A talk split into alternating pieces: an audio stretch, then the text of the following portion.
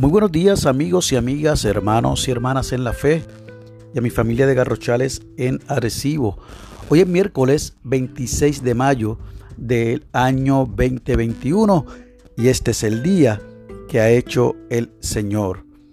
La lectura del aposento alto para hoy nos llega desde Luisiana en los Estados Unidos por el señor Andrew Michael Ardoin y la ha titulado Misericordia. Nos invita a que leamos del profeta Abdías los versículos 10 al 15 y nos regala en efecto el versículo número 12, el cual leeré en la versión Dios habla hoy.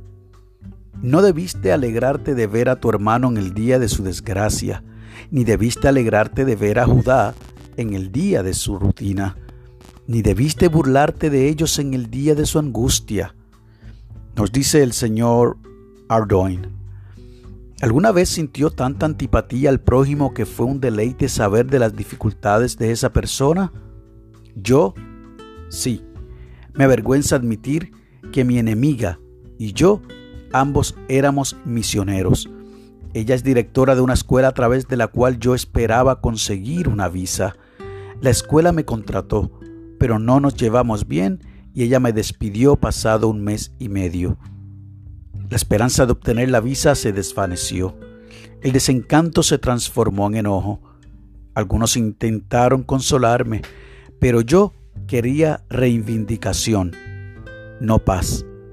Luego supe que su escuela estaba teniendo dificultades. La noticia me trajo satisfacción, pero no sentí paz. Finalmente recordé el mensaje de Abdías y supe que necesitaba cambiar. Comencé orando por ella y su escuela. Poco a poco, al orar, mi enojo se tornó en piedad y mi desencanto en paz. Al orar a Dios que derramara bendiciones sobre ella, el Señor me cambió tanto que pude gozarme genuinamente en su éxito cuando la escuela comenzó a prosperar. Cuando nuestras oraciones incluyen bendiciones para otros, experimentamos el amor pleno de Dios. El gozo verdadero se encuentra en la misericordia de Dios.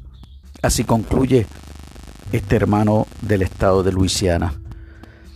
La oración sugerida, oh Dios, Capacítanos por tu amor a bendecir a quienes nos han decepcionado y a orar sinceramente por nuestros enemigos. Amén y amén.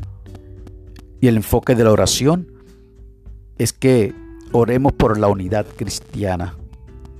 Y el pensamiento para el día, al orar sinceramente por un enemigo, Dios puede cambiar mi corazón. ¡Wow! Qué relevante historia nos comparte esta persona desde Luisiana. igual manera, nosotros podemos, juntamente con este hermano, afirmar que muy probablemente, yo me incluyo, en algún momento hemos deseado lo peor, nos hemos alegrado de que alguien que nos hizo daño esté sufriendo alguna calamidad e inclusive nos hemos burlado. Mas sin embargo, a través de esta lectura de referencia donde Abdías hace esa advertencia, nos debe recordar lo que en efecto debemos hacer como hizo el señor Andrew Michael. Orar sinceramente por alguien que nos ha hecho mal. Yo no me atrevo a decir que yo tenga enemigos, por lo menos no he procurado trabajar para eso, pero sí he tenido diferencias con personas, y claro que sí, en algún momento dado de mi vida pude haberle deseado mal, mas sin embargo he podido también experimentar la oportunidad y el privilegio o la satisfacción de orar para que esa persona, lejos de estar mal, procure tener un encuentro con el Señor para que esté bien, de manera que pueda asimismo tener otra oportunidad en la vida como el Señor nos ha dado a nosotros. Y eso ocurre también en el ámbito cristiano. Por eso el enfoque de la oración, decoremos por la unidad cristiana. De hecho, esto ocurrió en un ambiente de misiones.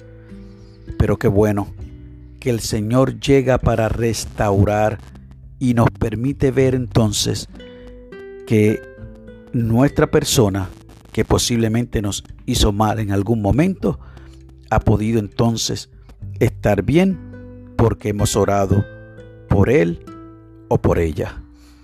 Ojalá que en el día de hoy tú también tengas misericordia como el Señor ha tenido misericordia conmigo y con todos. Que Dios te bendiga, que tengas un hermoso día en el nombre del Señor.